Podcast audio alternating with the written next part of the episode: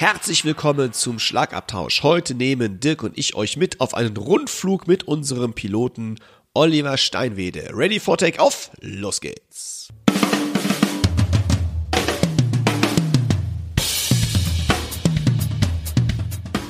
Herzlich willkommen zum Schlagabtausch. Der Podcast vom Drums und Percussion Magazin. Für alle Schlagzeugbegeisterten. Wir sind Dirk Brandt und Timo Ickenroth mit Tipps und Stories und dem Allerneuesten aus der Schlagzeug- und Percussion-Szene. Viel Spaß beim Hören.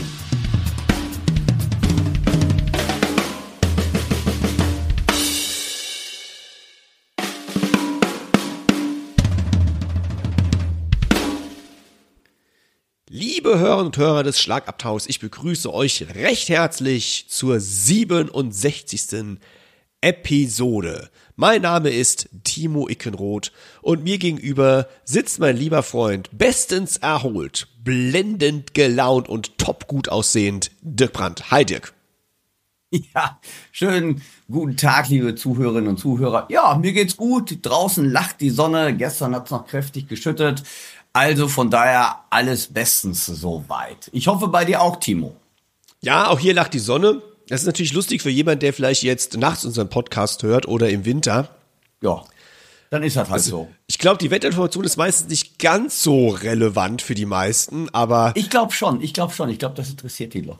echt, man kann ja mal eine Statistik darüber führen, weil, welche Wetterverhältnisse wir die letzten äh, 67 Episoden dann hatten. Ob wir eher Sonnenscheinkinder sind oder eher im Regen stehen. Das ist auch eine gute Sache, denn, aber was mich echt wundert, wo du das gerade sagst, oder auch mit dem Wetter, ich habe noch nie, seit es diese Wetter-Apps auf den ähm, Smartphones gibt, also ich kenne immer nur alle Leute, die, von daher komme ich da auch drauf mit dem Wetter, die immer sagen, ja, morgen soll es ja regnen, Wind, stürmen oder schneien. Und äh, wo ich dann immer denke, Alter, äh, ähm, also ganz ehrlich, benutzt du diese, ganz ehrlich, also ich kenne wirklich von meinen Schülern über alles Mögliche, ähm, alle benutzen diese Wetter-Apps. Du auch? Also ich habe erstmal, muss ich sagen, befürchtet, dass du jetzt anfängst, das Kinderlied entsprechend zu singen. Ja, hatte ich jetzt auch. Heute wird es. Ich ja, ja, ich bin froh, dass du es nicht getan hast. äh, aber ich benutze die Wetter-App. Ja, natürlich. So, ich muss direkt gucken, so Stunden aktuell, weil ne, wenn ich einen Rasen mähen möchte, muss ich ja wissen, regnet's heute oder regnet's nicht? Wann musst du loslegen? Welche Klamotten musst du dir am Abend rauslegen? Also, ich bin schon so ein Wetter-App-Nerd. Alter Schwede, das, das mache ich echt nicht. Also ich kenne das wirklich von ganz vielen Leuten. Von daher, ja, vielleicht sollte ich, vielleicht verpasse ich da was. Ich gucke Ich manchmal einfach, manchmal aus Spaß gucke ich auch einfach, wie wird das Wetter in London oder in Los Angeles oder in Moskau. Und ist das cool? Nee, das war ein Spaß. Ja, ja, ja. So, bevor das ausartet, ich kläre Bevor das mal. ausartet in, in einen Wetterpodcast, dann können wir das Thema mal changen. Okay, Timo, der heutige Rundown, leg mal los.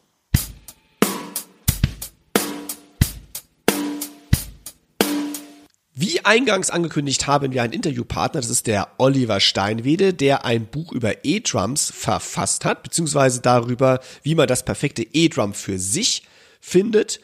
Wir haben dann noch die Empfehlungen der Woche und das war schon dann unser knapper Sommerpodcast.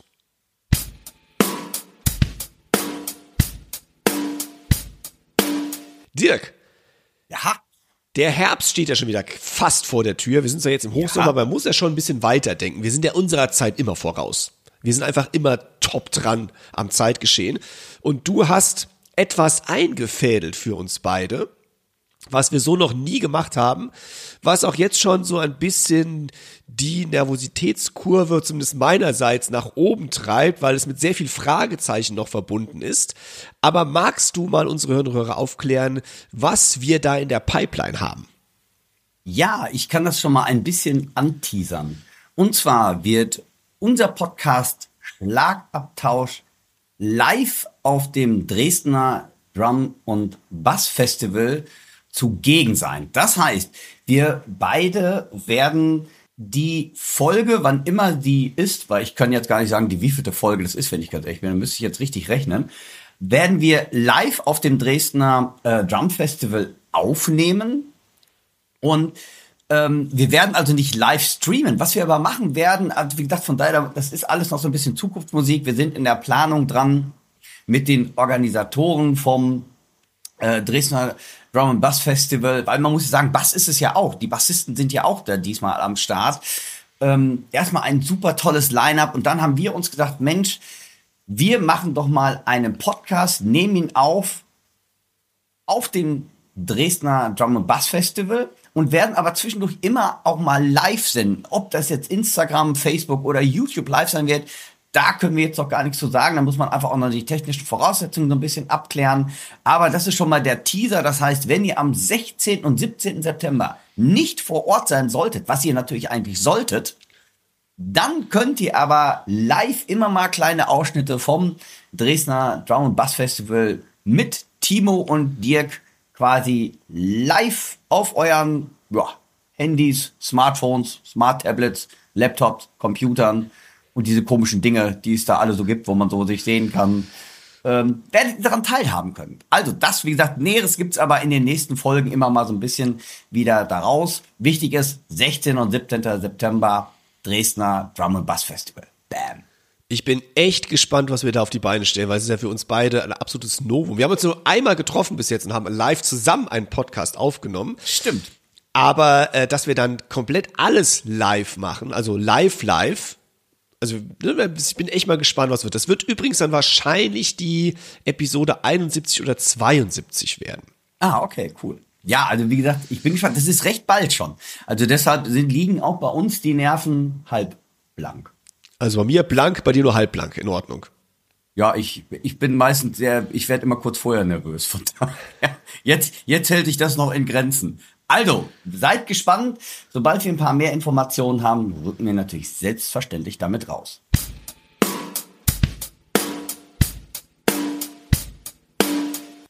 Timo, du hast ähm, vorgeschlagen und ich fand das total klasse. Das heißt, wir haben heute einen Interviewpartner, den wir beide unheimlich lange schon kennen und auch schätzen gelernt haben. Und zwar aus unseren beiden Jahren, also nicht beiden, dass es nur zwei Jahre waren, sondern aus unseren beiden, ja, man muss das ja heute gemeinsamen, gemeinsamen, gemeinsamen Jahren bei der Firma Roland. Ähm, einen ganz, ganz lieben Kollegen, das ist der ähm, Oliver Steinwende oder auch Hollywood genannt. Ähm, ein toller Trommler und jemand, der sich sehr, wie wir beide, mit dem Thema E-Drums beschäftigt hat. Den haben wir heute im Interview. Denn es ist ja mittlerweile so, E-Drums sind, früher war es, ich weiß noch so, zu meinen Anfängen wurden E-Drums doch immer sehr belächelt. Immer so ein bisschen als Kinderspielzeuge abgetan oder als, ja, Schlagzeuge mit denen man nur üben sollte, aber nichts auf der Bühne zu tun haben. Und dann sind natürlich, ähm, ja, sind das mittlerweile ganz, hat sich viel getan in der, vom Sound her, vom Look der E-Drums, da ist unheimlich viel passiert. Und ähm, vielleicht magst du ein bisschen was zu Vita vom Hollywood so ein bisschen erzählen. Unser heutiger Interviewgast ist ein langjähriger Weggefährte vom Dirk und von mir. Es ist Oliver Steinwede, genannt Hollywood aus Hamburg, selbst ein erfahrener Schlagzeuger mit einem beeindruckenden Werdegang, insbesondere im Bereich der elektronischen Schlagzeuge. Von seiner Ausbildung an der Music Station in Hamburg, wo er unter anderem von Udo Daminus Nickel unterrichtet wurde, bis hin zu seiner langjährigen Tätigkeit als Schlagzeuger der Kult-Rockband Torf Rock und The Magic of Santana hat Olli eine Fülle an musikalischen Erfahrungen sammeln können. Darüber hinaus ist Olli ein ausgewiesener Experte im Bereich der elektronischen Drums. Als ehemaliger Freelancer bei Roland kennt Olli die V-Drums in- und auswendig und betreut in dieser Zeit Projekte mit namhaften Schlagzeugern wie Trilok Gurtu und Thomas Lang.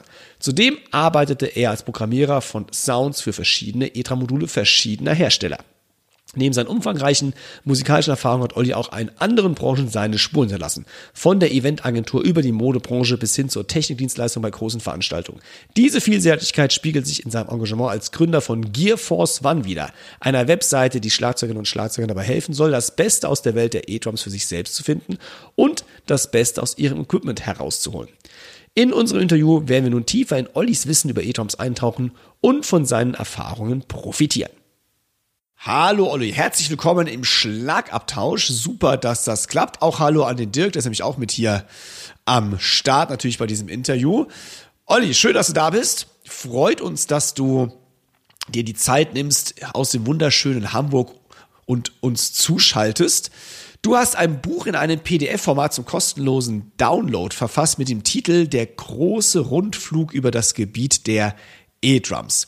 Erläutere uns doch mal, was es damit auf sich hat. Hi Timo, hi Dirk. Ich freue mich sehr, dass ich bei euch an Bord sein darf und äh, fühle mich sehr, sehr geehrt. Äh, das mal vorneweg. ähm, ja, dieses ähm, der Rundflug ist ein, wie du schon gesagt hast, ein Buch. Es ist äh, im Grunde ein Ratgeber für Leute, die sich für E-Drums interessieren. Und ähm, ich habe versucht, den Schwerpunkt, oder das heißt, ich habe versucht, ich habe es gemacht. Ich habe den Schwerpunkt äh, verlagert von dem direkten Vergleich von Geräten untereinander zur Frage, was will eigentlich derjenige, der sich für E-Drums interessiert, machen? Denn es gibt ja so wahnsinnig viele Möglichkeiten, mit E-Drums umzugehen und ähm, beim Schreiben des Buches hat sich das irgendwie verselbstständigt und ich habe immer mehr gemerkt, das ist eigentlich das, worauf es wirklich ankommt, dass man sich fragt, wo stehe ich gerade und wo will ich hin? Denn ähm, auf die Art und Weise, wenn, wenn ich das ganz genau beantworten kann, für mich kann ich einen Großteil der E-Drums auf dem Markt bereits aussortieren, weil ich weiß, die kommen für mich eigentlich überhaupt nicht in Frage. Und es geht gar nicht um eine Bewertung, welche E-Drums jetzt warum auch immer besser sein sollen oder nicht so gut sein sollen wie, wie konkurri konkurrierende Geräte, sondern einfach nur äh, ich selber als E-Drummer oder zukünftiger E-Drummer stelle die Messlatte dar. Ich muss genau definieren, was ich machen will und dann kann ich rausfinden, welche E-Drums dafür überhaupt in Frage kommen. Ne? Das, das ist Sinn und Zweck der Sache. Das, was ich gar nicht brauche, gleich auszusortieren und mich selber zu positionieren. Da draußen gibt's ja jetzt ein paar E-Tram-Module und E-Tram-Hersteller. Ähm, ich weiß nicht, du hast vielleicht eine Übersicht, wie viele es mittlerweile insgesamt sind. Ähm, aber wie, ist, wie bist du auf diese Idee gekommen, darüber ein Buch zu schreiben? Man sitzt ja nicht auf der Couch abends und denkt, jo, ich schreibe jetzt mal ein Buch und klassifiziere E-Drums in äh, solche neue ähm, Kategorien, sondern was hat's damit, wie bist du dazu gekommen? Mit dem Bus. Ja, Gute Frage. Also ich habe, ich glaube, dass das ist alles die Quintessenz der letzten 20, 30 Jahre Erfahrung, die ich gemacht habe. Tatsächlich. Ähm, viele Dinge. Ich habe natürlich jetzt nochmal reflektiert über das, was ich in den letzten Jahren gemacht habe. Ich meine, wir kennen uns ja jetzt auch schon ziemlich lange. Ähm, als ich damals bei Roland angefangen habe als Edam-Spezialist, das war 1995, das ist schon Lichtjahre her. Letztes Jahr 1000 war das. Ähm, da habe ich überhaupt noch nicht ahnen können, wo das äh, hinführt. Ich hatte halt ein paar Kontakte und Bekannte und war immer schon Fan der Marke Roland und Roland war in Norderstedt. Ich habe in Norderstedt gelebt damals. Ähm, das hat sich alles so ergeben und ich bin reingewachsen in die Dinge. Gleichzeitig habe ich in vielen anderen Bereichen, ich war jetzt Profi-Drummer bei so Bands wie Torfrock, die ja nun schon relativ bekannt sind, viel unterwegs sind. Das heißt, ich konnte immer mal in irgendwelche professionellen Bereiche gucken, wie, wie funktioniert es eigentlich im Fernsehen, wie funktioniert es im Studio. Ich habe äh, zwei Sängerinnen bei Produktion einer Platte geholfen. Ich habe in der Veranstaltungsbranche gearbeitet. Also alles sehr, sehr professionelles Zeug. Aber ich habe auch sehr viele Freunde, die Hobbymusiker sind, mit denen ich auch öfter gerne mal spiele und mich ein Dreck schere um die professionellen Verpflichtungen, weil es einfach Spaß macht. Ne? Man labert Unsinn, man isst irgendwie gemütlich und dann geht man in den Übungsraum, den einer da in seinem Haus nebenan hat und macht ein bisschen Krach. Und auf welchem Niveau die das spielen, ist mir eigentlich egal. Ich habe einen riesen Spaß dabei. Und ich habe halt gemerkt, dass die Leute, nicht nur die Drummer, sondern, sondern auch der Gitarrist und der Bassist, die kommen immer mit so ganz komischen Fragen, wo ich als Profi denke, was ist denn das für eine Frage? Ist doch völlig selbstverständlich. Und irgendwann habe ich halt begriffen, das ist es eben nicht. Die Hobbyleute haben von, lass es mich so sagen, die können oft die Frage gar nicht stellen, wenn es um ihr Equipment geht, weil sie die Hintergründe nicht kennen. Und als Profi kennen wir die Hintergründe. Wir sind immer im Dialog, wir lesen die Fachzeitschriften, wir müssen mit unserem Equipment schon berufsbedingt immer up to date sein, wir müssen genau wissen, was passiert und reden drüber. Für uns sind die Dinge selbstverständlich. Und da habe ich überlegt, ich möchte mich gerne gegenüber den Hobbymusikern in erster Linie als Experte positionieren und sagen, pass auf, ich verstehe euer Problem, ich verstehe, dass ähm, dass es zwei verschiedene Sprachen gibt zwischen Profis und Hobbyleuten und ich kann es übersetzen. Ich kenne tatsächlich beide Sprachen und ich weiß, wo bei euch die Fragen sind, die ihr selber nicht kennt. Ich kenne die Fragen und ich kann sie sogar beantworten. Und so kam ich auf die Idee, das mit dem Buch als Einsteiger zu machen. Deswegen gibt es auch kostenlos als Download. Ähm, ich glaube, ich könnte es auch für einen anständigen Preis verkaufen. Aber darum geht's mir nicht. Ich will einfach nur klarstellen, hallo, hier bin ich ich verstehe euer Problem. Ich möchte euch sehr, sehr gerne helfen, weil mir das auch Spaß macht. Und ich habe in den letzten 30 Jahren wahnsinnig viel eben darüber gelernt. Und es freut mich, das mitzuteilen. Das heißt, es, das Buch richtet sich dann eher an Hobbymusiker als an Profis. Ja. Und würde ich sagen mal ja, ne, so hast du es gerade beschrieben. Ähm, ist es denn für Anfänger als auch für fortgeschrittene Hobbymusiker geeignet oder Hobbymusikerinnen? Absolut. Also ich glaube, es ist teilweise sogar für Profis geeignet. Denn du darfst nicht davon ausgehen, dass ein, und ich glaube, niemand weiß das besser als Dirk hier in unserer Runde, du darfst nicht davon ausgehen, dass jemand, der professioneller Drummer ist, auch gleichzeitig professioneller E-Drummer ist. Ähm, es gibt in Sachen E-Drums ein ganz, ganz großes, bei Profis derart offenes Geheimnis, dass man eben drüber stolpert. Und das ist, äh, du brauchst, um E-Drums vernünftig bedienen zu können, wenigstens Basiswissen in der Tonstudiotechnik. Dir bringen sonst diese ganzen Funktionen in E-Drums nichts. Du liest im Katalog oder online, das Gerät kann das und hier ist ein Equalizer dabei und jetzt neu ein Multiband-Kompressor und und dann denkst du als Hobbymensch, oh, okay, das hat mehr von dem, ich glaube, das nehme ich mal, das ist gut. Bullshit, um es mal so direkt zu sagen. Du musst wissen, was du damit machst und ganz wichtig, um aus E-Drums vernünftige Sounds rauszuholen, musst du das auch anwenden. Das ist keine Option, das Zeug da drin. Du musst es verstehen, du musst es anwenden, sonst kommst du nicht weit. So. Und deswegen kann ich mit Sicherheit, ich könnte noch ein Buch schreiben, das sich an Profis richtet tatsächlich und die mal ein bisschen überführen von der Profi-Drama-Geschichte zur E-Dram-Geschichte.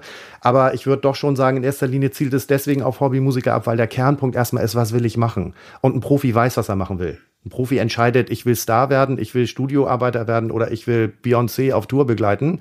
Es ist relativ eingeschränkt, das Feld. In erster Linie will ich Geld damit verdienen. Notfalls mache ich halt einfach Jobs. Beim Hobbymusiker ist das eine ganz andere Geschichte. Der kann ja alles machen, was er will. Der hat ja die Freiheit. Ja. Ähm, ich muss gestehen, ich habe gestern Nacht mal mir ähm, deinen Rundflug downgeloadet. Ah, du hast das. Und hab mich sehr gefreut darüber. ja.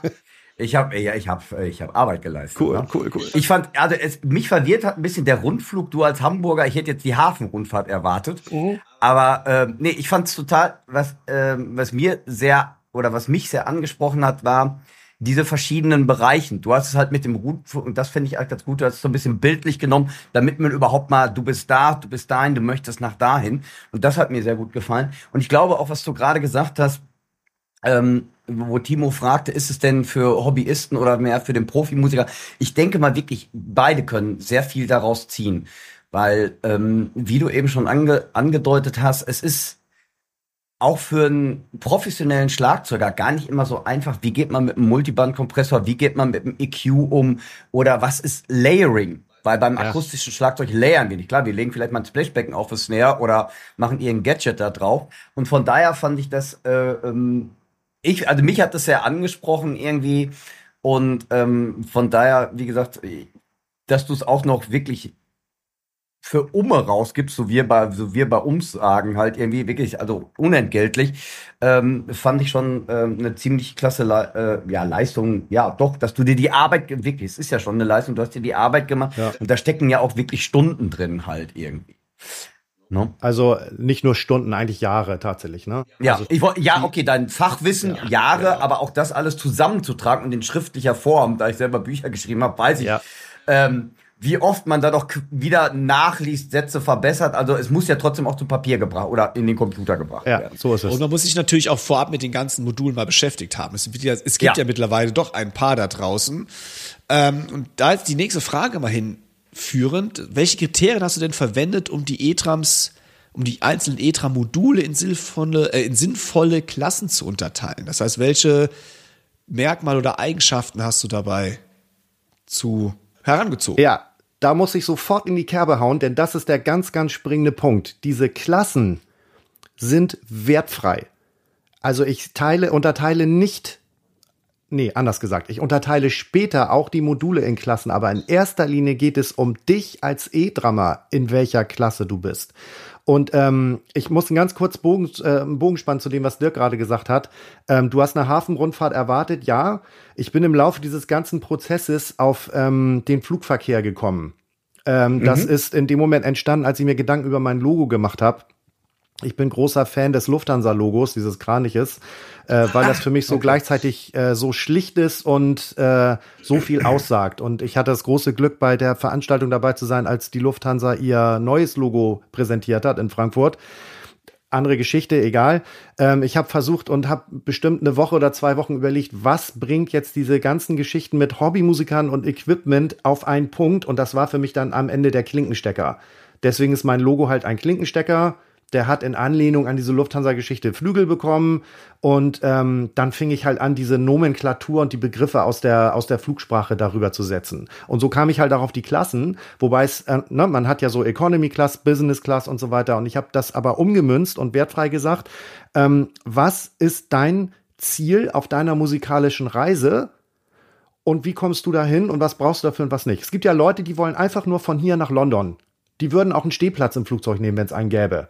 Und es gibt Leute, die müssen aber unbedingt in der Business-Klasse fliegen und pennen und den ganzen Tag Champagner saufen, äh, während sie unterwegs sind und eine eigene Stewardess noch haben. Das sind aber beide landen irgendwann am Ziel und jeder auf unterschiedliche Weise. Und so ist es bei den E-Drums eigentlich auch. Also ich habe eine Parallele gezogen.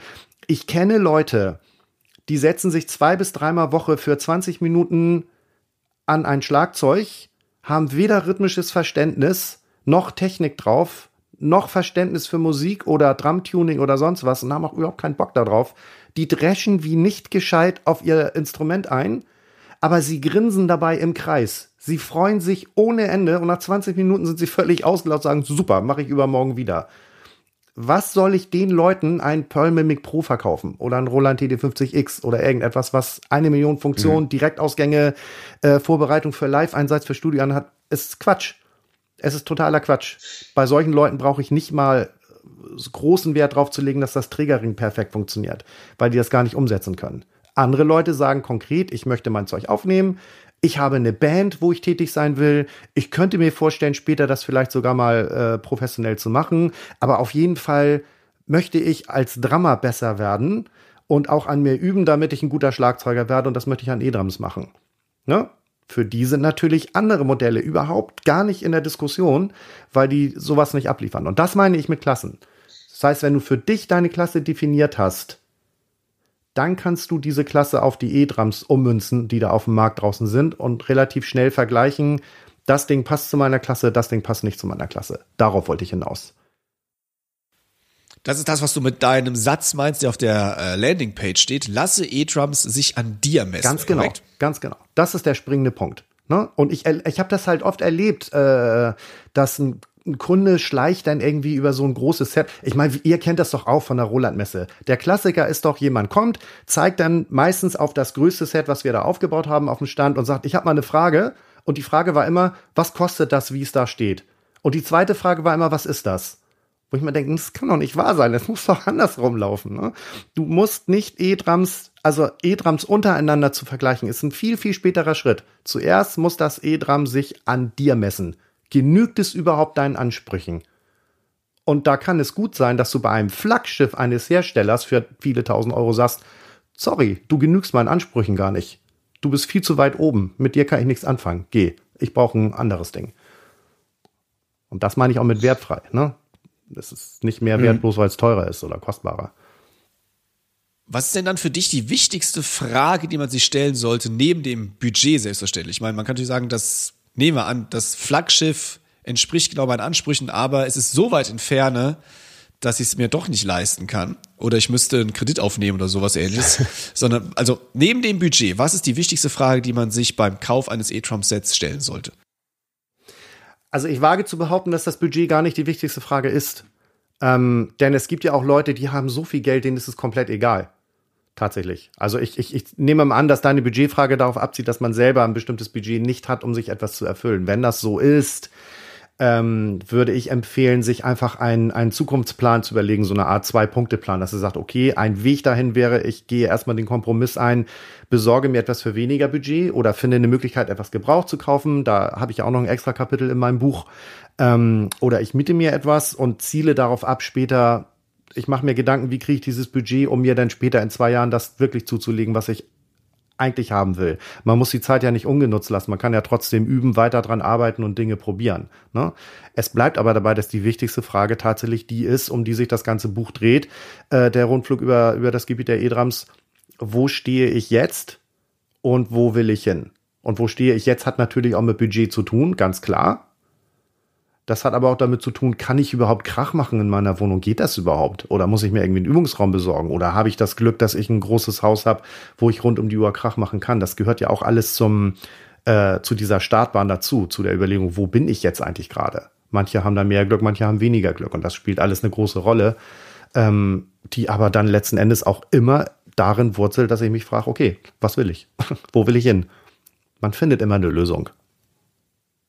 Also das Budget darf nicht der wichtigste Punkt sein, sagen wir es mal so. Was ist denn dann der wichtigste Punkt?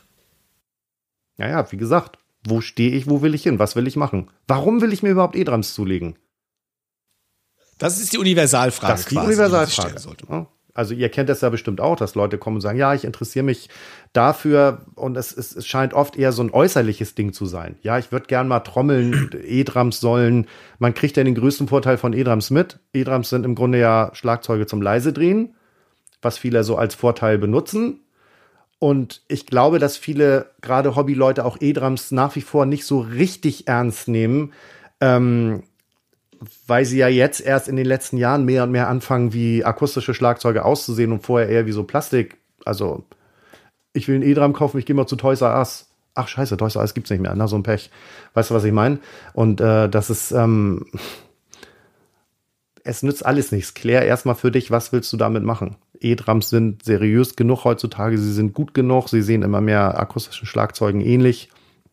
Und äh, du kannst eine Menge damit machen. Aber du solltest vorher wirklich wissen, was du machen willst, damit du dich nicht verkaufst. Ich glaube, das ist, ich glaube, das ist das große Ding, was du gesagt hast, dass man sich einfach mal ähm, die wenigsten Schlagzeuger, die ich kenne beim E-Drum, setzen sich wirklich mal ganz gezielt hin und da finde ich, kann dein, ich sag, ich nenne es mal jetzt Leitfaden eigentlich für mich, ja. dein, dein Leitfaden wirklich ähm, unterstützen, damit man sich wirklich mal Gedanken macht, was will ich überhaupt, was will ich an Sound überhaupt haben? Mhm dann, ich glaube, das, was du gesagt hast, ist ein ganz springender Punkt, was wir ja alle erlebt haben oder auch gerade mit Eltern, die, ähm, die mit Kindern in, in ein äh, Musikgeschäft gehen. Es, es ist eigentlich immer das Größte. Es ist gar nicht, also es ist ja. egal, auch, auch vom Preis her, es ist eigentlich völlig egal. Es ist meistens das größte Schlagzeug. Ja. Erstmal. Ja. Das, ist, das ist eine ganz interessante Sache, die du auch gerade gesagt hast. Und dass man sich einfach mal wirklich überlegt, entweder als Eltern, auch ganz wichtig, wo ist das Budget, was möchte ich überhaupt erreichen, damit, wie, wie gehe ich überhaupt dran? Und dann als äh, Hobbyist oder als professioneller älterer Schlagzeuger, dass man wirklich sagt, was will ich überhaupt mit diesem E-Drum bedienen? Will ich damit aufnehmen? Ähm, welche Musikrichtung machen? Es ist totaler Quatsch. Äh, ähm, weiß ich nicht. Ich äh, will jetzt nur Jazz machen, dann habe ich ganz andere, einen ganz anderen Approach nach meiner Meinung an E-Drums, was ein E-Drum für mich leisten muss, als jetzt jemand, der Rockmusik macht. Da gibt's also, das ist, damit hast du völlig gesagt, das ist gar nicht immer eine Sache des Preises. Nein. Oder wie teuer etwas ist, sondern wirklich, dass ich mir vorher Gedanken mache, was will ich denn überhaupt erreichen? Wie spiele ich überhaupt? Richtig. Und das sind, glaube ich, so, so Sachen, wo dein, äh, bei deinem, äh, bei deinem Leitfaden, irgendwie bei deinem Rundflug, wo man sich wirklich mal Gedanken macht, okay, was brauche ich, was will ich, was erwarte ich von einem E-Drum? Und dann bin ich auch, glaube ich, bereit, dies oder jenes Geld dafür auszugeben, weil dann habe ich eine viel, viel klarere Vorstellung davon. Richtig. Und dann weißt du nämlich auch, wofür du das eventuell sehr viele Geld auch hinlegst. Ne? Das ist eine, du kannst viel zielgerichtet damit umgehen.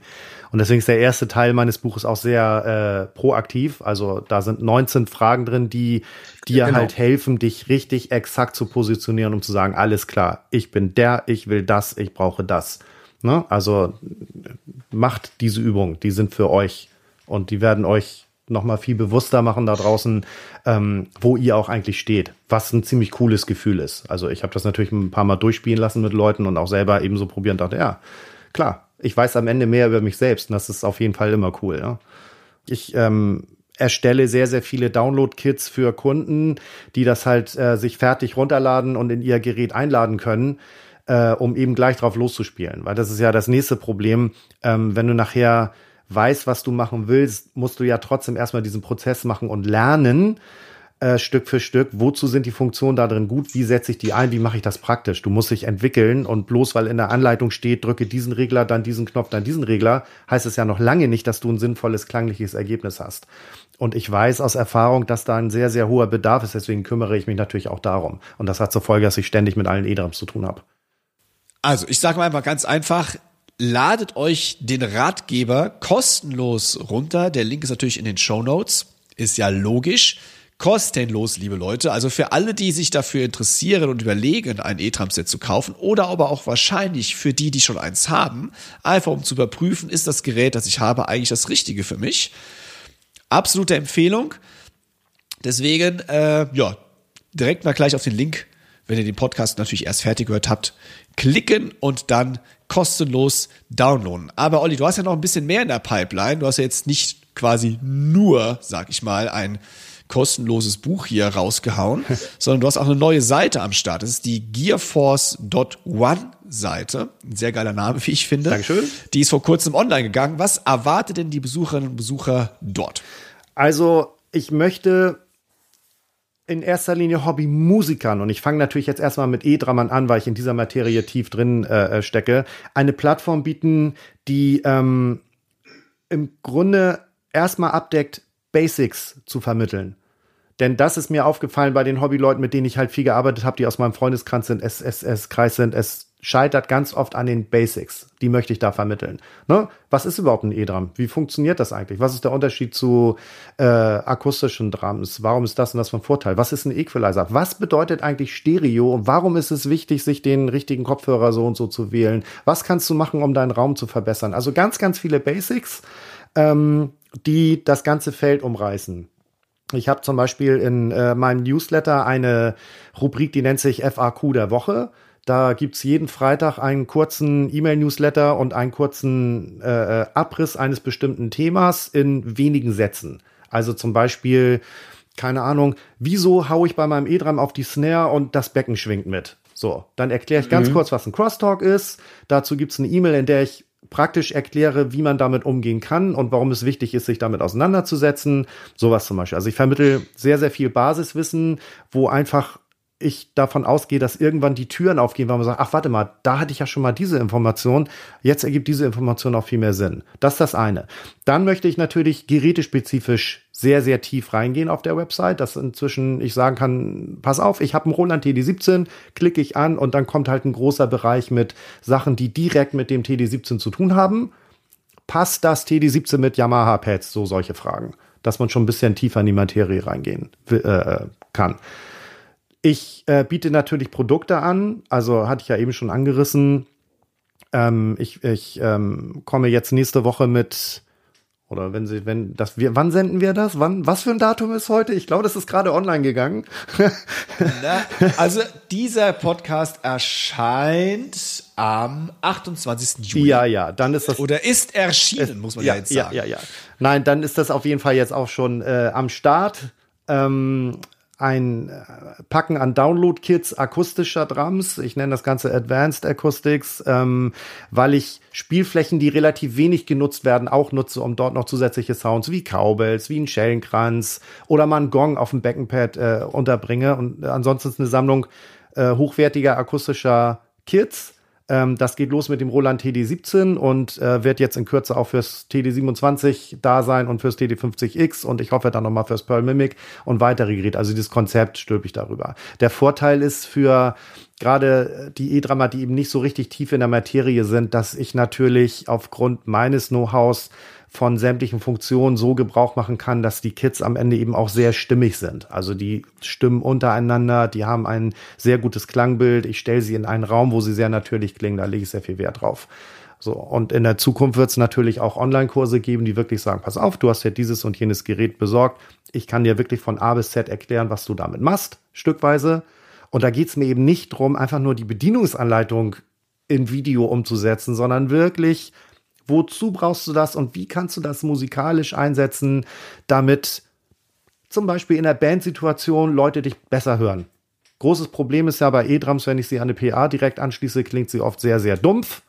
Die ganze Geschichte, ne? sehr basslastig, sehr genau. nicht durchsetzungsfähig. Ähm, was kann man da machen? Warum ist das so? Also ich werde auch solche Sachen machen und ähm, ich gehe auch davon aus, dass ich dafür irgendwann Produkte habe, die sagen, ich habe auch jetzt zum Beispiel eine, ein Package erstellt von Download-Kits, die direkt für Live-Situationen auch gut sind. Ich glaube, das ist nämlich das Ding. Was, also die häufigste Frage, die ich immer wieder gestellt bekomme, über einen, Klopf, über einen Kopfhörer klingt es schön, ja.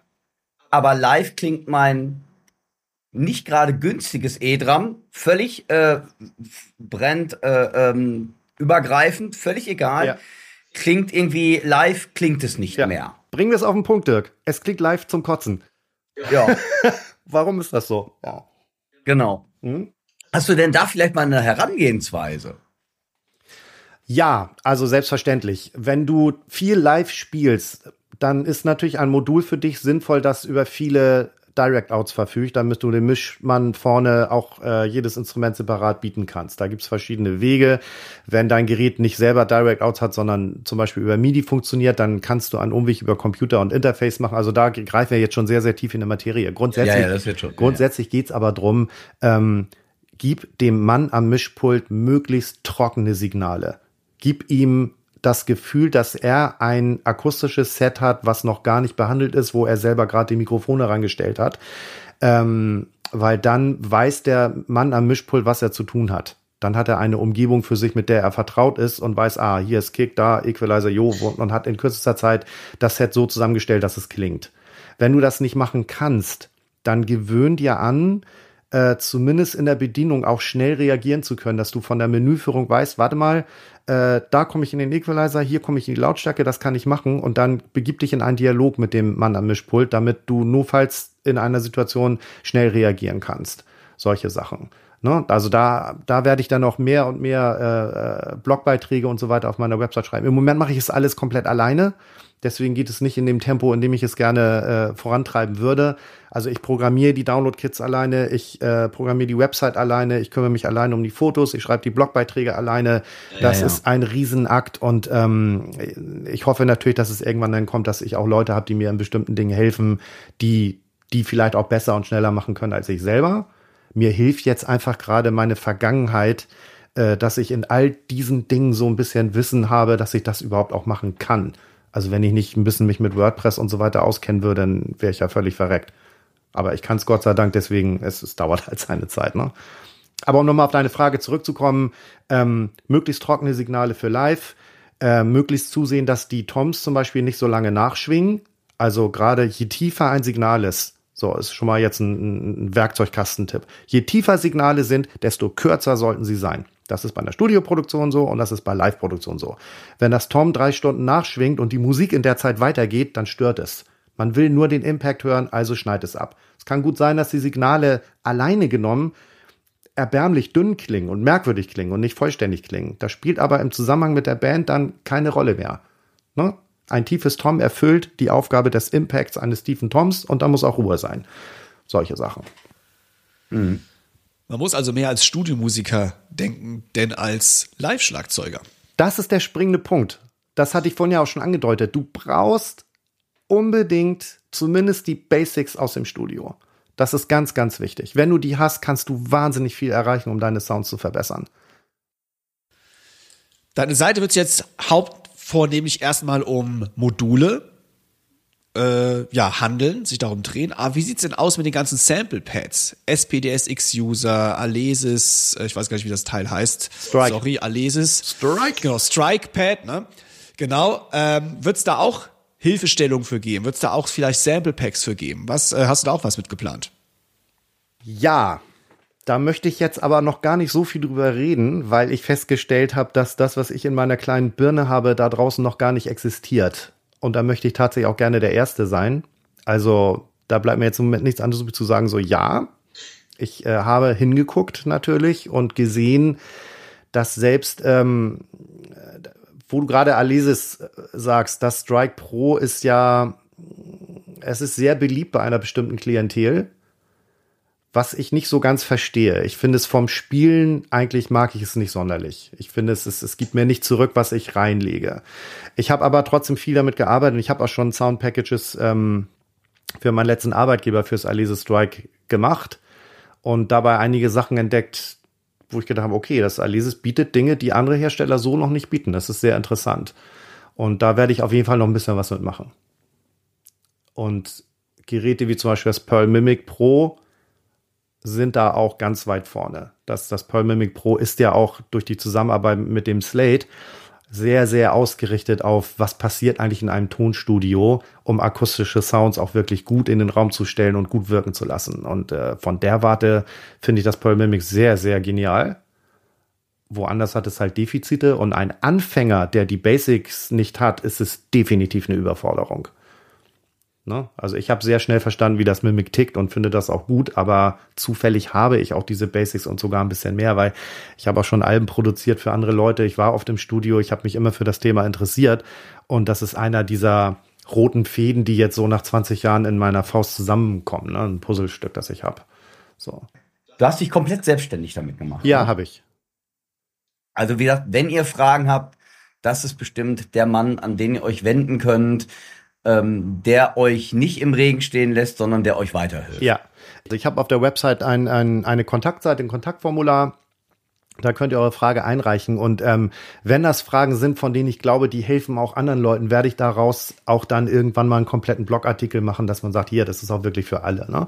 Ich bin auch im Moment in, in bestimmten Facebook-Gruppen äh, sehr rührig und, und höre mir da die Fragen an und beantworte die auch. Und es wird sicherlich darauf hinauslaufen, dass ich auf Facebook äh, mit GearForce One eine eigene Gruppe auch ähm, einrichte, die, ne, mhm. wo die Leute eben auch sehr interaktiv untereinander äh, sich die Dinge zuwerfen können. Also für die Zukunft habe ich da sehr, sehr viel geplant, ja. Mega. Ja, Dankeschön. Ja, lieber Olli, wir danken dir, dass du dir die Zeit genommen hast. Sehr, sehr gerne. Äh, uns hier Rede und Antwort zu stehen. Sehr gerne. Für unsere äußerst investigativen Fragen. Da, da. Wir sind ja, wir sind ja bekannt dafür, der Dirk und ich, also mehr ich als der Dirk. Ja. Aber ähm, das nur am Rande. Also, lieber Oliver, wünsche dir ganz viel Erfolg damit. An alle dort draußen absolute nochmal Download-Empfehlung von dem Ratgeber. Ich nenne nochmal den Titel. Der Titel lautet Der große Rundflug über das Gebiet der E-Drums. Aber alles, was ihr tun müsst, ihr müsst einfach in die Shownotes vom Podcast gehen und die entsprechenden Links anklicken. Dann kommt ihr direkt zum Olli auf gearforce.one. Ein Traum. Super. Wahnsinn. Hollywood, Ja. vielen lieben Dank, dass du dir die Zeit genommen hast für uns. Vielen, vielen lieben Dank, dass ihr mich eingeladen habt. Ich fühle mich sehr, sehr geehrt. Das war mir eine große Freude. Wir sehen uns. Bis dann. Macht's gut. Tschüss. Tschüss. Der Olli hat es sich nicht nehmen lassen, uns einige seiner selbst kreierten Drumkits für das TD17 vorzustellen und da hören wir jetzt mal einmal herein. Ihr hört erst das Soundbeispiel und im Anschluss erklärt er kurz, welches Set er dort gespielt hat. Diese Drumkits sind auch demnächst auf seiner Webseite erhältlich.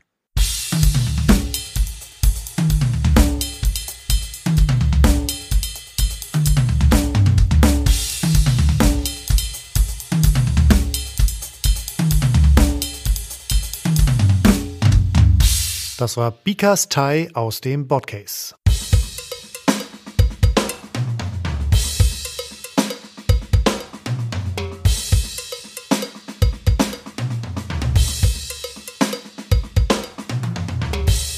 Das war Lachs und Bär aus dem Flightcase.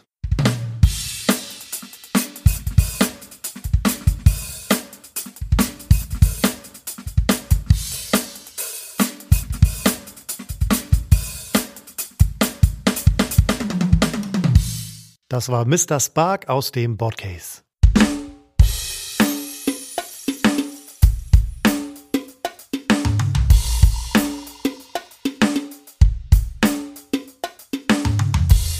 Das war Poltergeist aus dem Suitcase.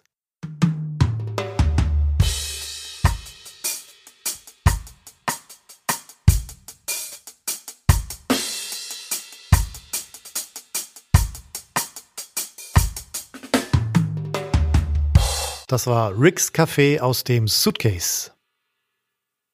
was, was, was vielleicht wichtig ist für euch noch zu wissen, ähm, der Oliver selber hat ein Tonstudio gehabt. Er hat es ja auch im Interview ge gesagt. Ähm, er hat mehrere Platten produziert. Also der weiß schon, wovon er redet und was er sieht. Und ich glaube, das ist auch so ein Schlagzeug, auch mir, was ich immer mehr lerne, weil ich jetzt selber rekorde halt. Ähm, man muss immer das Ganze sehen.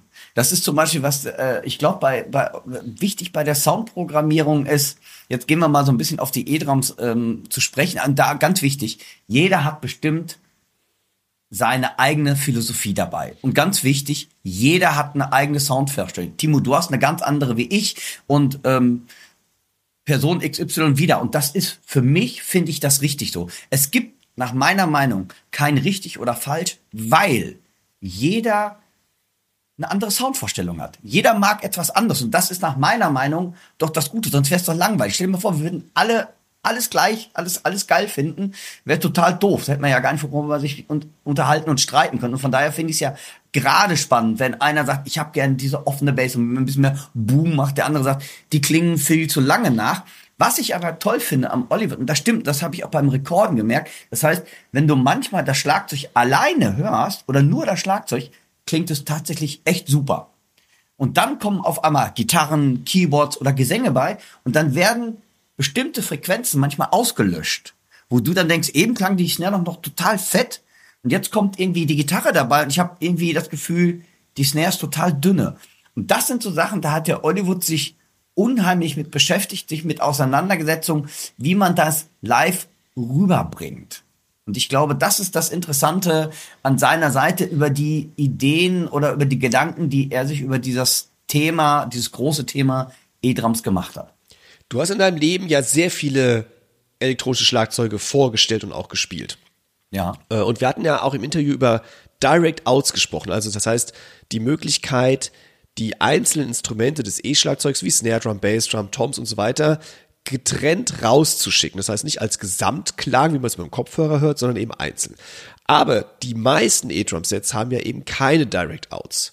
Das ja. heißt, du musst ja mit dem Stereosignal oder vielleicht sogar Monosignal rausgehen, wenn du es wirklich über die PA hören möchtest. Und da würde mich interessieren, wenn du so ein E-Drum-Set am Start hattest, wie bist du den Kompromiss eingegangen? Weil wir hatten es auch im Interview, ein Schlagzeug, ein E-Schlagzeug klingt über den Kopfhörer anders als über eine PA. Und dabei spielt sogar Absolut. die Rolle, welcher Kopfhörer ist es? Und es spielt ja sogar eine Rolle, welche PA ist es?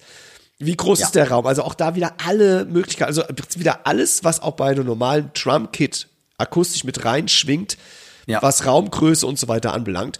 Aber wie bist du diesen Kompromiss eingegangen? Wenn du einen perfekten Sound auf deinem Kopfhörer hattest und der FOH-Mann, also der Mann am Mischpult außen, hat gesagt, boah, das Schlagzeug ist unausgewogen, was weiß ich, die Bassdrum ist ja.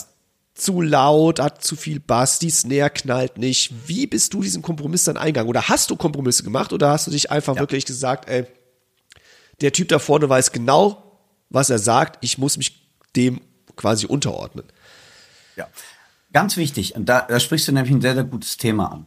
Und zwar folgendes. Direct Outs. Direct Outs bedeutet ähm, für die Zuhörerinnen und Zuhörer, die vielleicht nicht so in der Materie sind, dass ich wie beim akustischen Schlagzeug die Bassdrum einzeln mikrofoniert habe, das Tom einzeln mikrofon habe, die, die Snare, die Becken einzeln. Das bedeutet Direct Outs. Das kann ich beim E-Drum genauso machen. Das heißt, kann jede Trommel einzeln herausgeben.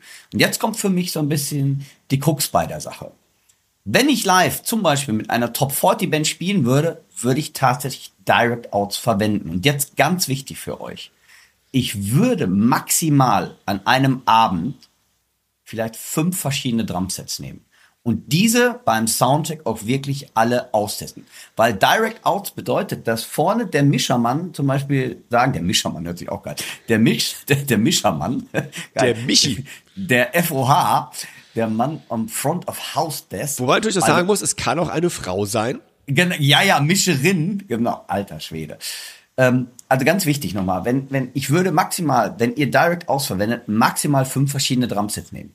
Weil, wenn ihr natürlich umschaltet, dann ist zum Beispiel, du hast vorher ein sehr akustisches Drumset, dann hast du ein technoides Drumset, dann hast du wieder ein, meinetwegen, ein Hybrid-Set, wo du dann noch wieder Percussion-Instrumente damit bei hast. Das heißt, jedes andere hat auch ein bisschen anderen Pegel und der Mischer muss dann vorne, wenn das bei euch nicht ganz so ausgesteuert ist, immer nachschieben. Und das war nämlich die Cooks, die ich hatte, wenn ich so ähm, Drumshows gespielt habe. Weil der Mischer kennt weder meine Musik, weiß weder, was ich vorgeführt habe, noch sonst was. Was ich gemacht habe, ist nämlich in der Regel bei den ganzen Vorführungen oder Drumfestivals, die ich gemacht habe, habe ich zu, würde ich mal sagen, 97 Prozent tatsächlich einfach nur eine Stereosumme herausgegeben. Und zwar aus folgendem Grunde, weil die erste Nummer war eine Jazznummer, das heißt sehr offene Bassdrum, sehr, sehr, sehr, sehr lastig. Danach kam man wegen eine Techno-Nummer. So, das heißt, der Mischer hat gerade, also wenn ich Direct Out nehmen würde, hat der Mischer bei der ersten Nummer, oh ja, die Bassdrum, die kann ein bisschen mehr, die klingt schön rund. Und danach hört die Nummer auf und ich switchte auf einmal ohne Pause zu einer Techno-Nummer und dann haut die Bassdrum ihm wahrscheinlich die ganze PA da um die Ohren. Und um dieses zu vermeiden, dass der Mischer nur am Rotieren ist, kriegt er wirklich nur eine Stereosumme. Und ich habe, was ich, und das kann ich euch empfehlen, ich habe, weil ich kann ja, ich habe zu Hause keine PA gehabt. Ich habe immer, jetzt hast du gerade gesagt, mit den Kompromissen, ich habe immer so ein bisschen den Kompromiss eingegangen. Ich habe die Bassdrum nie zu weit nach vorne geschoben, weil im Kopfhörer macht man das gerne, weil dann klingt's fett, dann klingt's sehr bassig, aber ihr müsst bedenken, Kopfhörer kann nie eine riesen, wir reden jetzt von, äh, von einem Saal, wo meinetwegen mindestens ähm, 150 bis äh, 1000 Leute drin sind. Das heißt, die PA ist richtig fett. Und dies kannst du auf dem Kopfhörer niemals simulieren. Was ich halt immer gemacht habe, ich habe immer versucht oder ganz viel. Das heißt, früher habe ich tatsächlich, wenn ich so eine, so eine, so eine Show hatte, fast 20 verschiedene Drumkits angespielt.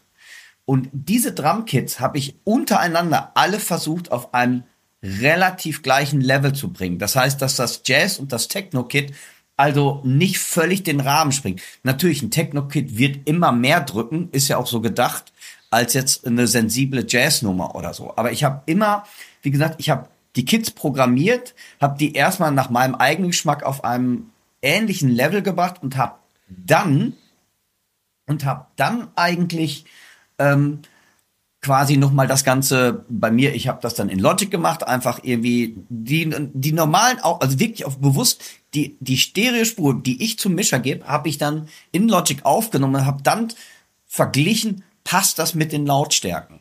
Und wenn das dann gepasst hat, dann habe ich sogar auch noch die Musik hinzugenommen, das, die kam dann bei mir auch beim SB, ähm, SPDSX und habe die auch nicht separat eigentlich dem Mischer geben, sondern ganz häufig auch bei mir vorgemischt nochmal. Da bin ich hinterher, also es kommt dann da drauf an. Manchmal habe ich auch gesagt, dann gerade ja das SPDS X einzeln genommen, aber relativ häufig, besonders wenn wenig Zeit war, eigentlich nur Umbau und los geht's auf die Bühne, habe ich sogar auch das gemacht und habe dann bei mir quasi auch aufgenommen mit der Musik und habe geguckt, passt das mit dem Schlagzeug oder nicht? Weil bei mir war es immer so, ich finde beim ähm, Viele Mischer haben gedacht, oh, es ist ein Drumfestival, also muss das Schlagzeug sehr vorne stehen.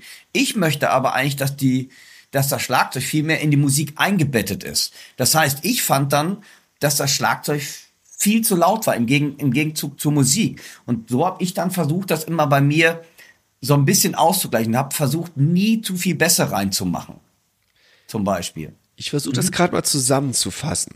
Also, ja.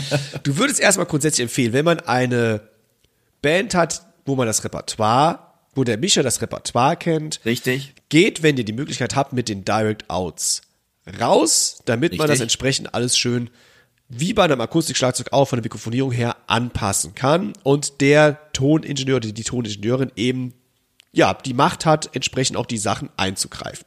Richtig. Wenn man quasi aber in Situationen kommt, wo nicht klar ist und man sehr viele verschiedene Musikrichtungen spielt, ich glaube, darum geht's ja. Ja. Also wenn man sehr viele verschiedene Musikrichtungen an, einem, an einem Abend bedienen muss, würdest du empfehlen, grundsätzlich, auch wenn man die Direct Outs hat, mit dem Stereosignal rauszugehen und es vorab bei sich entsprechend so gut zu mischen, dass da keine Überraschungen und extreme Lautstärke und Pegelunterschiede entstehen. Soweit richtig.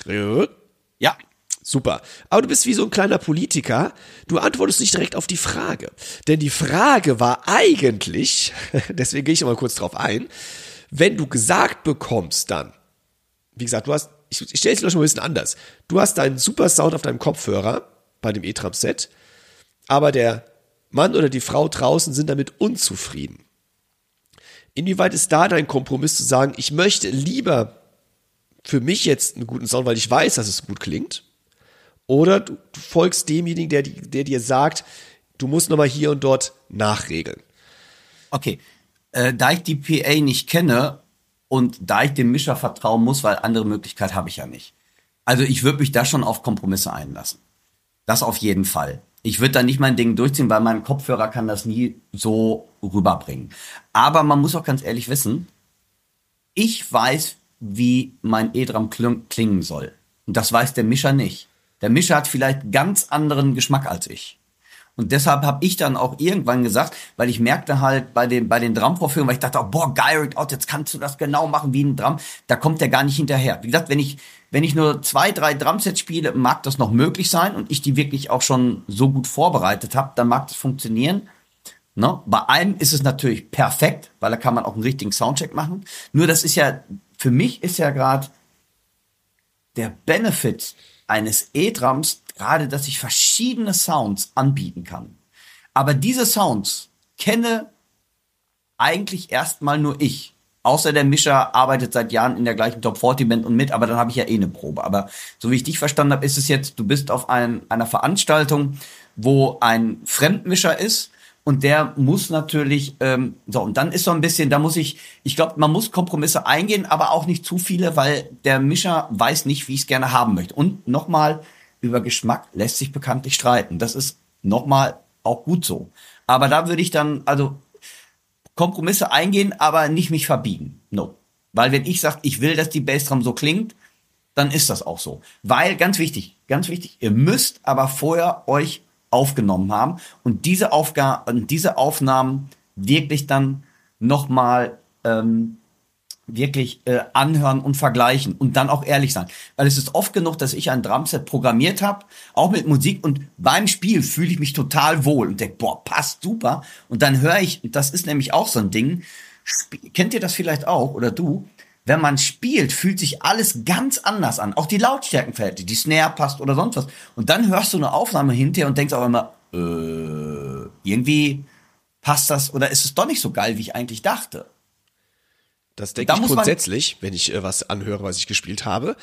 Ja, Ähm, gut, das ist nochmal ein anderes Ding, aber das meinte ich jetzt gar nicht. so. Ich meinte wirklich, wirklich vom Sound, dass man sich wirklich, dass man wirklich einen ganz anderen Eindruck hat, weil ist ja ganz klar, wenn man spielt, habe ich zum Beispiel das Gefühl manchmal auch, boah, es sind alle Hi-Hat-Schläge da, und die sind bei der Aufnahme tatsächlich, aber das jetzt kommen wir wieder zu diesen Frequenzen auslöschen, die dann vielleicht mit der Snare oder dann war noch Musik dabei, wo ich dachte, irgendwie hatte die, also das habe ich relativ häufig früher mal gehabt, oh, die Hi-Hat hatte Aussetzer. Und nee, die Hi-Hat war komplett die ganze Zeit da, aber weil ich vielleicht mich gerade auf die Musik konzentriert habe, sind Frequenzen ausgelöscht worden. Und da muss man wirklich, glaube ich, ganz wichtig, ihr müsst euch aufnehmen und den Sound, den ihr haben wollt, nochmal kontrollieren.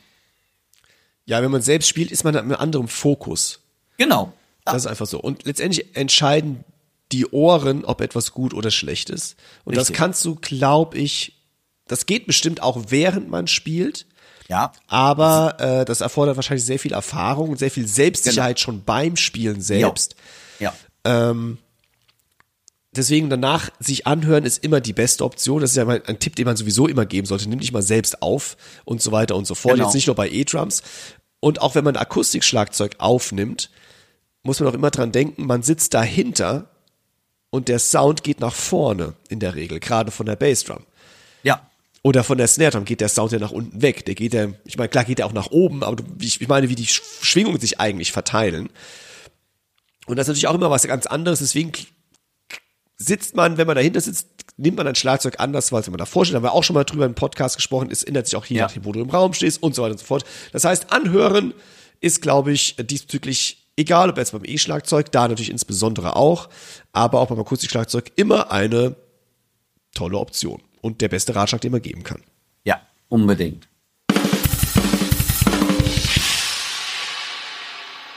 Jetzt haben wir lange über E-Drums debattiert. Kommen wir zur Chefkoch-Empfehlung der Woche. Dirk, ich sage ja immer Alter vor Schönheit. Deswegen würde ich sagen, komm, dafür habe ich dich eingangs wirklich toll vorgestellt heute. Wirklich. Das kannst Ja, mir jetzt ich habe nicht- mal kein Handtuch umgehabt. Ich war immerhin frisch rasiert. Erholt sehe ich auch. Das ist auch ganz etwas, war nicht wovon, aber trotzdem. Okay, geht's, geht's los. Meine Chefkoch-Empfehlung der Woche. Ich habe von einem Schüler zu den Sommerferien, weil ich habe vor kurzem ja auch Geburtstag gehabt, also schon ein bisschen her jetzt, aber die Sommerferien in NRW sind ja auch schon eine ganze Ecke dran. Wir sind jetzt schon in der boah, der dritten oder vierten Woche, glaube ich sogar schon. In der vierten, glaube ich sogar schon. Ähm, wie gesagt, sind die Sommerferien. Der hat mir ein, ein Sommerpräsent gemacht und noch zum, so ein bisschen zum, ähm, zum Ferienstart, aber auch zu meinem Geburtstag. Und zwar hat er mir geschenkt die Rudiment Cards, die ich gar nicht kannte, und zwar von 360 Drums. Und das sind, das ist eigentlich ein Kartenspiel. Und da sind die ganzen Rudiments drauf, sind insgesamt ähm, 40 so Standard-Rudiments, dann gibt's noch fünf Hybrid-Rudiments und fünf Special-Rudiments. Und zwar sind das, wie gesagt, die Größe vom Kartenspiel. Und wenn du die um, vorne steht drauf, was es ist. Und wenn du die Karte dann umdrehst, dann siehst du das Ganze nochmal als Notation. Und zwar ist das so gedacht, dass man die einerseits hintereinander legen kann und dann einfach mal hintereinander wegspielen kann. Kannst du Solo kreieren oder du kannst auch meinetwegen ein, ähm, ja, ein Viervierteltakt. Das Ganze ist alles so notiert als Zweiviertel. Machst einen Viervierteltakt oder wie auch immer und spielst dann hintereinander weg. Und ähm, ich habe das auch im Unterricht verwendet und finde das echt witzig. Das heißt, es gibt verschiedene Kategorien. Es gibt die Roll Rudiments, die Drag Rudiments, die Little Rudiments, wie man das so kennt. Und die kann man theoretisch mischen, wie beim Kartenspiel. Und dann legst du die einfach mal auf und sagst da einem Schüler oder mir selber, und ich musste selber ein paar Mal gucken, und da, wie, wie das Ganze so geht. Das hat mir echt Spaß gemacht. Und das habe ich dann mal ein bisschen näher recherchiert, ähm, weil ich fand die Idee witzig. Ist ähm, preislich finde ich auch völlig okay. Liegt, glaube ich, zurzeit bei so einem Special bei 18,65 Euro. Also ist auch noch machbar, wenn man mal so ein Drama-Gadget geschenkt braucht irgendwie.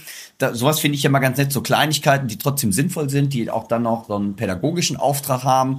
Also das ist meine Empfehlung diesmal der Woche, die Rudiment Cards zum Legen. Vielleicht mache ich auch noch mal ein kleines Video davon und stelle das noch mal vor. Ähm, wie gesagt, ja, es gibt ja schon so einige Gadgets auch noch von ähm, anderen bekannten Firmen. Und das war aber, fand ich, äh, witzige Sache. 360 Drums, die Rudiment Cards. Meine Empfehlung der Woche und macht Spaß damit zu arbeiten. Finde ich lustig. Sehr cool. Die sind mir öfters schon äh, in den sozialen Netzwerken begegnet. Echt? Okay.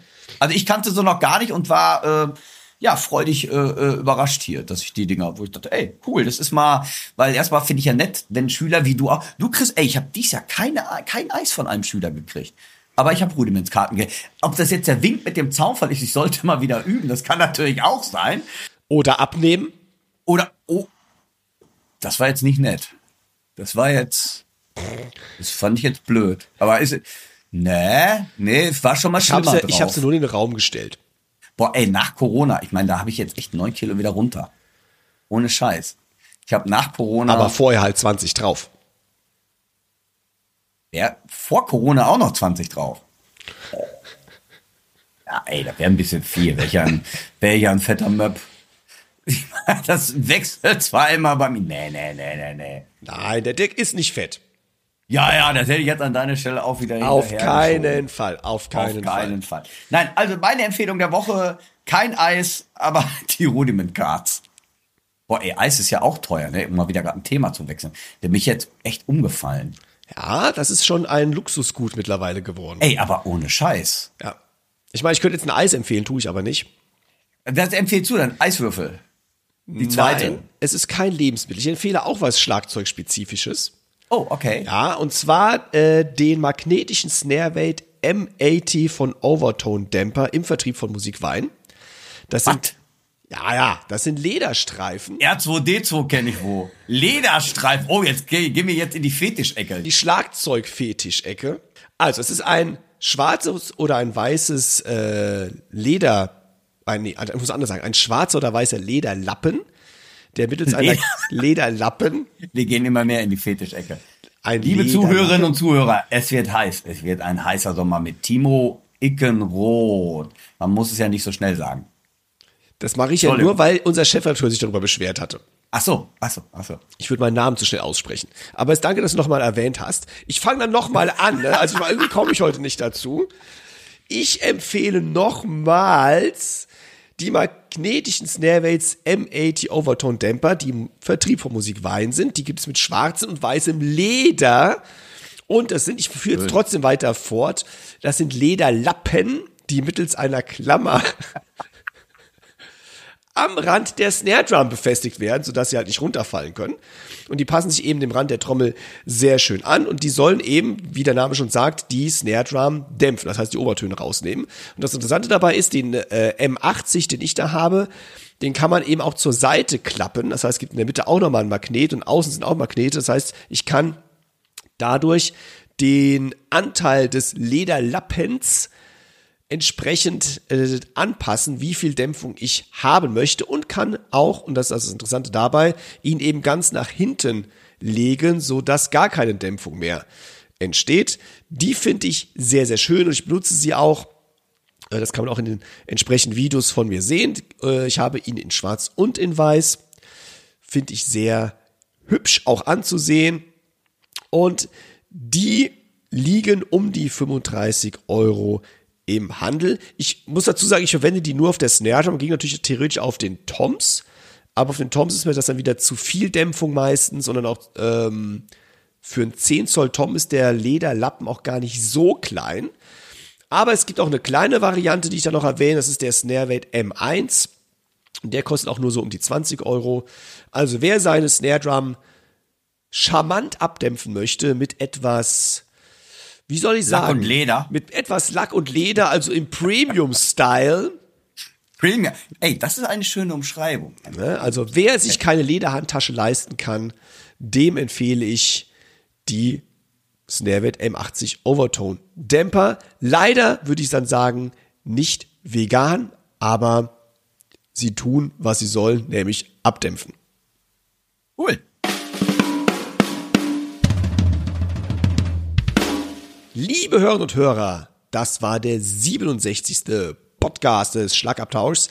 Wenn ihr Fragen, Anregungen, Kritiken oder Fragen zu Lederdämpfungen habt, schreibt uns an podcast at Schlagabtausch Nee, falsch. Podcast at drumsandpercussion.de. Ich bin jetzt so konfus, Dirk. Du hast mich, du hast mich komplett fertig gemacht eben. Also schreibt uns bitte an podcast at drumsandpercussion.de de. Dort erreicht ihr uns.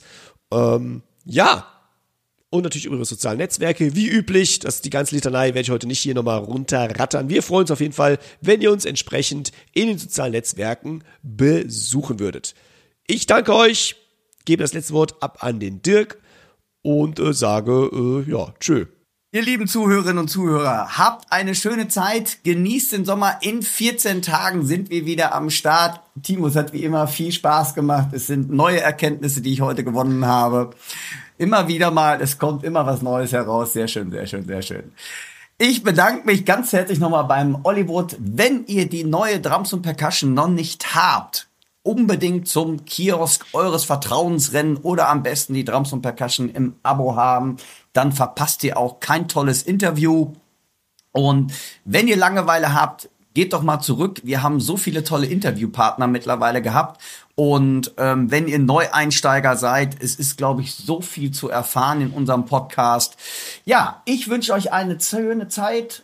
Und ich würde sagen, bis in 14 Tagen bleibt uns gewogen, sagt es allen weiter und passt auf euch auf. Und ich würde sagen, bis bald. Euer Podcast-Team, Dirk und Timo. Tschüss.